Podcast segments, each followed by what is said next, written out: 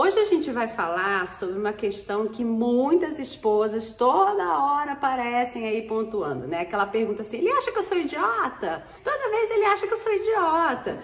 Tem sempre essa fala, o idiota. Por que é que é importante você entender essa questão do idiota, do ser feita de idiota? Por que, que você precisa entender isso?